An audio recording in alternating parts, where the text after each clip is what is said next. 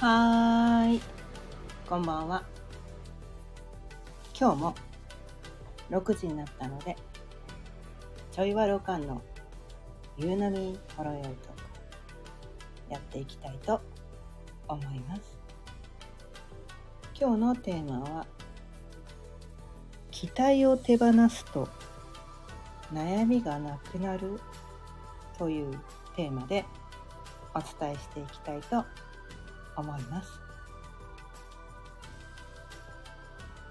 改めましてこんばんは。かゆねです。毎日夕方6時からだいたい15分前後その日のテーマを決めて気づきのヒントをお伝えしています。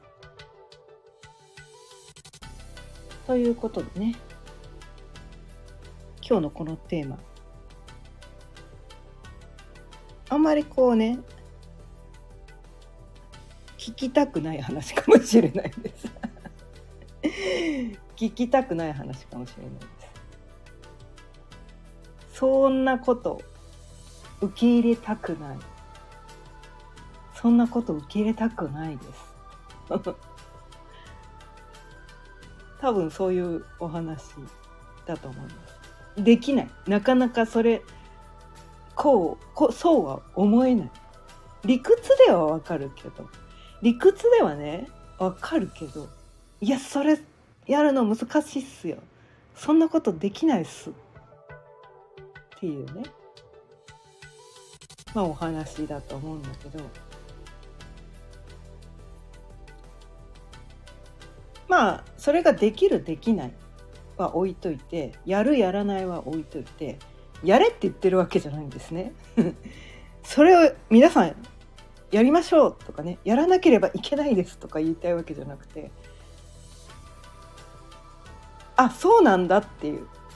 確かにそうかもっていうのを自分がそれを知っているだけで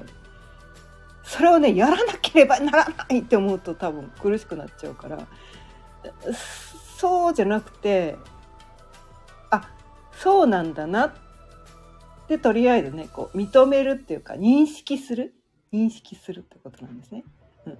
こう認める認めるっていうのがこう私たちこう認めるっていうとこうなんていうかな絶賛しなきゃいけない。素晴らしいって褒めなきゃいけない。それを認めるってね思いがちなんだけど。あすいません。忘れてた。ごめんなさい。そう。認めるってねそういうことじゃないんですよね。褒め褒めることとか絶賛することとかこうなんていうかな素晴らしいって言わなきゃいけないことが認めることではなくて見て止めるってことだからあそうなのね。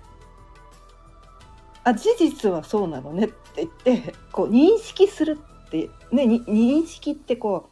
う認めるっていう自覚じゃないですか。あそうなのねって。こうなんていうかな認識するってただ見てあそうなのねって思うだけじゃないですか。ね、認識するのは別にそれを大絶賛してそれを自分が採用するそれをこう完璧に受け入れてそれをもう自分がやるやらなければいけないって自分に強制することが認識するってことじゃないですよね。だからそのそのくらいのニュアンスで今日の話はね聞いてほしいんだけど。で私ねこれね初め一番初めにこの、まあ、このこのこの言葉ではないけどこういうこういう内容のことを初めて聞いたのが10年前くらいかな。ヨガをねヨガをね始めてまあヨガ未経験でいきなりヨガインストラクタースクールに通いだしたね。45歳の時にね。45歳の時にいきなり未経験でヨガインストラクタースクールに通い出すってねまあちょっと頭のネジが一本外れてる人なんですけど私は。でそこでねそのインストラクターとしてそのヨガというどういうものなのかっていうのをね、まあ、学ぶ。でヨガってほらポーズだけなのかなって皆さん思ってるかもしれないけどそうではなくてヨガは哲学なんですよね実は。哲学なんですよ。よりよく生きるためうん、よりよく生きるため。でこうなんていうのかな。自分本来の自分の生き方をするために、まあ、自分らしく生きるためにあるのがヨガで。で私たちこうね何ていうのかな。体が何ていうのか。本来の自分の在り方じゃなくてなんかちょっとずれてたりするんですねいろいろこう骨格がずれてたりとか筋肉がねこうバランスが悪かったりとか筋肉ね全身の筋肉うまく使えてなかったりとか呼吸が浅かったりとか頭でなんかこういろんなことを勘違いしてて本来の自分らしく生きていなかったりとかする。でそれを本来の姿に戻していくっていうのがねヨガなんですね。うん、本来の、まあ、人間として当たり前でね本来の自分のままありのままあるがままで生きていくために本来の自分に戻すためにヨガがあるその中の一つにその体もね体もガチガチでねずれまくってたら本来の自分らしく生きてないから本来の自分に戻すためにいろんなポーズをして、まあ、体もねガチガチのから硬くなった体を柔らかくしていきましょう。とかいうのもヨガのねだからポーズもヨガの中の一つにしか過ぎなくて。であとは瞑想をしたりとかね。であとは結構ね学ぶことが多いんですよ。学問として学ぶことがすごく多くて。哲学なんですね。ほぼほぼ哲学。生きが生き方の哲学がヨガだったりするんだけど。でその中の一つにこの今日伝えたいテーマがあって。でそれをね一番分かりやすいところで言うとそのポーズ。ポーズをポーズなんかへんてこりんなポーズがいっぱいあるわけなんですね。ヨガのポーズってね。まあ知ってる方知らない方たくさんいると思うんですけど。体がガチガチだといやそんなポーズ絶対無理だから。え中国雑技団ですかみたいな。とんでもないポーズがヨガにはねいっぱいあるんですね。うん、そんなの初心者がいきなり「いやもう絶対無理っす」っていうポーズがいっぱいあるんだけどでそそれをねなんかいろいろレッスンで、まあ、練習をして、まあ、プラクティス。プラクティスっていうんですよね。うん、日々のだからこう日々積みか積み重ねることによってそのポーズができるようになるっていうねのが考え方でヨガの考え方でそのポーズをできるように目指してはいけませんって言われる。わかります？早くそのポーズができるようになりたいって言って目指してはいけないってことなんですよ。そこがよく分からなくてえだってそのポーズできるようになるためにはえポーズできるように頑張って練習することが大切なんじゃないのって最初思ってたんだけどそうじゃないんだと言われるんですね。それが今日伝えたいこの期待を手放すっていうとこなんだよ。でこう無理してそ本当はそんなポーズ本当は取れないのに無理してねやろうとすると怪我をするんですねヨガのポーズって。筋肉ガチガチなのに無理くりそれをやろうとすると怪我をするんです意外と知らない人多いかもしれないけどヨガで無理してそのポーズをやって怪我をする人がとても多いんです世の中には。うん、それが一時期ね問題になってまあ今ねこう1ヶ月でヨガのインストラクターになれますとか言ってそんなわけないのに そんなわけないのに1ヶ月でヨガのインストラクターになりますって言っていうなんちゃってインストラクターが無理やり生徒さんにねその本来はその人はできないはずのポーズを無理くりねこうすればとこのポーズできますよみたいななんかそういうことをして怪我をさせてしまうっていう事故もねとても多発してるらしいんですよ。うん、だその人は多分1ヶ月でやったからそういうなんていうのか学問としてのヨガをちゃんと学んでない人なんだなって。ただこのポーズとこのポーズとこのポーズをあの教えるんですよみたいななんかそういう浅いとこで。なんちゃってヨガをね 本当のヨガじゃない本当のヨガじゃないなんかこ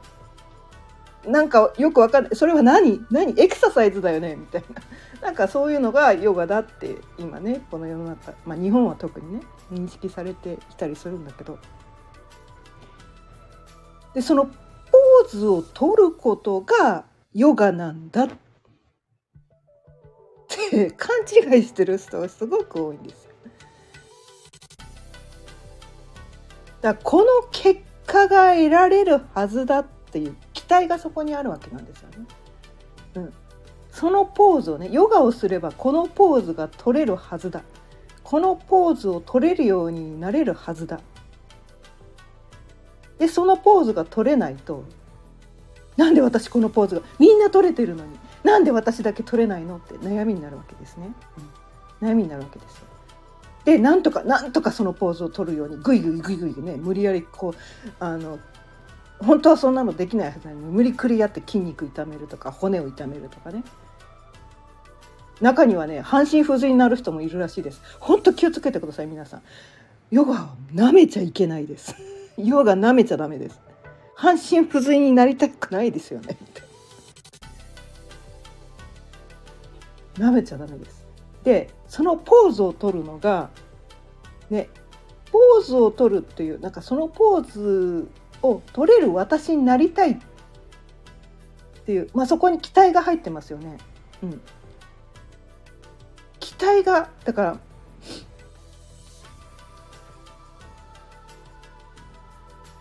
期待があるっていうことはそれができない自分がダメだと言ってそれが悩みになってしまうわけなんです。そうじゃなくてヨガをやってるのはただ淡々とそのポーズの練習をただ淡々とやるんです。ただ淡々とやるんです。無理はしないんです。日々体の声を聞きながらね日々体の声を聞きながら1ミリだけ1ミリだけ前の日よりポーズが深まってたらいいなぐらい。それは結果としてです。昨日より1ミリポーズを深めなくてはいけないっていうそこに期待をしないわけなんですね。結果的にポーズが深まってたっって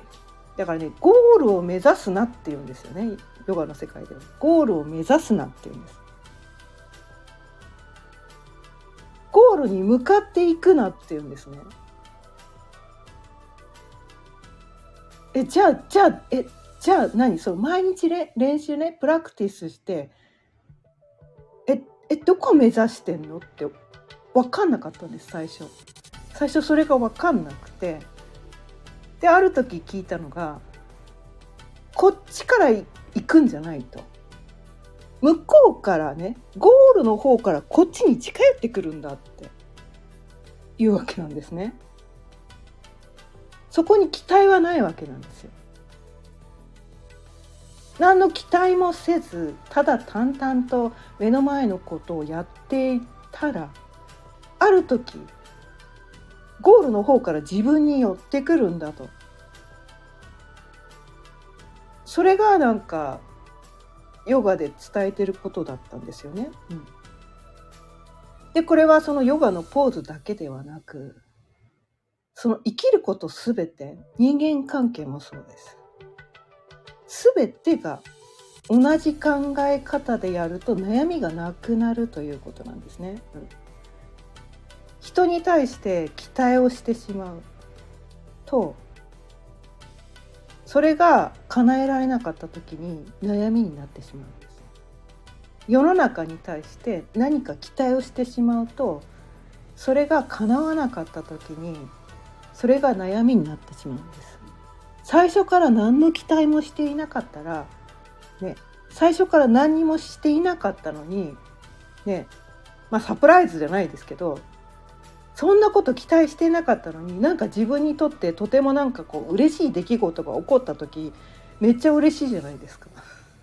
めっちゃ嬉しいじゃないですか。だからゴールというかねその何か素晴らしいことが自分の人生に起こってきた時にああ嬉しいとか人間関係でね相手に何の期待もしていなかったけれども相手が自分にをね喜ばせようと何かをやってくれた時に素直に「ありがとう!」ってただ受け取るだけでいいと。ゴールの方からこちらに来たのをただ素直に受け取るだけでいいんだと。でも私たちそれね期待しちゃうんですよ。もう私もね散々します。あラビアンローズさんお久しぶりです。今日も聞いてくださってありがとうございます。そう期待しちゃうんですよ私。期待しちゃう。しちゃう。そういう、まあ、脳みそ的にねの脳の、まあ、人間の脳がそういう風になっちゃってるから期待しちゃうんですけどしちゃうんだけどその期待をしてしまう自分を責める必要は全くないんだけれども期待を手放したら悩みがなくなるんだっていうのを頭の片隅に置いておいてくださいっていうことを言いたいんですね。期待を皆さん手放しましょうって言ったって絶対無理なんですよ。ね毎日ご飯のね食べる時に美味しい料理食べたいって思いながら食べるわけですよ。何でも食べられればいいやと思いながら食べないわけですよ。ね。毎日今日もなんかこういい一日になったらいいなって期待しちゃうんですよ。しちゃうの。しちゃうんだけどでも期待してるな。まあ人間なんだから期待するのはしょうがないなっていう、まあ、第三者の視点に立ってであまり期待をしすぎるなと。期待しすぎるとねそのそれが叶わなかった時にそれが悩みになってしまったりこう落胆するということが起こってきたりとか。で世の中とかこうまあ仕事とかね自分が今日はこのくらい仕事が進むはずだって期待をするとそれがこうなんていうのかな予定通りに進まないかった時にすごい自分を責めてしまうとかそう誰かのなんかこう誰かが何かをしたことによってそれが予定通りにうまくいかないとかなった場合その人を責めてしまいたくなるじゃないですか。でも最初から期待をしなかったらそこに責める気持ちが起きてこないんですよね。うん、だからといってどうでもいいやって言って自暴自棄になれって言ってるわけではなくて、うん、だからそのなんかこう何かこう予定通りね期待した通りにならなかった時にもやっとする気持ちを受けた時にいちいち気づけばいいんですね。あ期待してたから今もやっとする気持ちを感じてるんだな。まあしょうがないよね。っていう感じでそこでこうその気持ちを手放せばいいんですいちいち手放せばいいんです。そこに対してジャッジしなくていいんです。あまた私期待しちゃった。こんな私ダメとか思わなくていいんですね。そんなこと思わなくてよくて、まあ、人間のね脳の仕組みとしてどうしても期待しちゃうよね。うん、期待してたから今もやっとしてるんだなとかあうん。まあそうだよね、うん、でも、うん、まあね。世の中こうなんていうかな。全てが予定通りに進むわけじゃないし。ね。その誰かが何かの失敗をして物事がうまく進まなかったとしてもわざと失敗する人なんかいないんだからまあしゃあないねみたいな。まあ手放すってことですね。そう。期待をしてた自分も手放す。結果も、ね、求めてた結果がその日にねすぐに得られなくてもそこを手放すんです。で手放してもう宇宙を信じるしかないです。毎日そ言ってるけど宇宙を信じて、ね、ゴールは向こうから来るから大丈夫。ね、自分からね必死こいてね必死こいてゴールに向かわなくても向こうから来るから大丈夫待をしなくてもやるべきことさえやってれば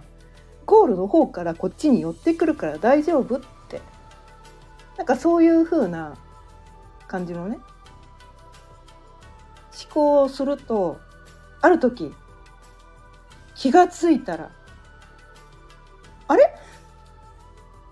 目指してたゴールあれ？達成してた。まあそれがね私はこのヨガヨガね最初で伝えてたようなヨガのポーズ。1年前にできなかったことがはって気がついたらあったできてんじゃん私これ1年前は絶対このこんなポーズ取れないって絶対無理って思ってたけど期待をせずにただただ毎日黙々と続けていたらできてなかったことができるようになってた。なんかそういう結果が起こってくる。そしたらそのなんだろうその結果が得られないことに対していちいち悩まなくてよかったし、うん、できたことをただ素直に「はあ毎日積み重ねてきたことがここに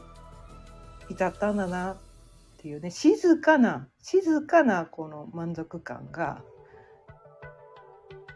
静かなこの満たされ感がね起きるっていうことが、まあ、人生に起こってくるですよね。うん、ということで今日はねちょっとなんかこうすぐにすぐにねこのこの感覚わかんないんだけどちょっとね深いテーマをね今日はお伝えしてみました。ということで今日も15分過ぎたのでそろそろ終わりにしていきたいと思います。今日は期待を手放すと悩みがなくなるというテーマでお伝えしてきました。今日も聞いてくださってありがとうございました。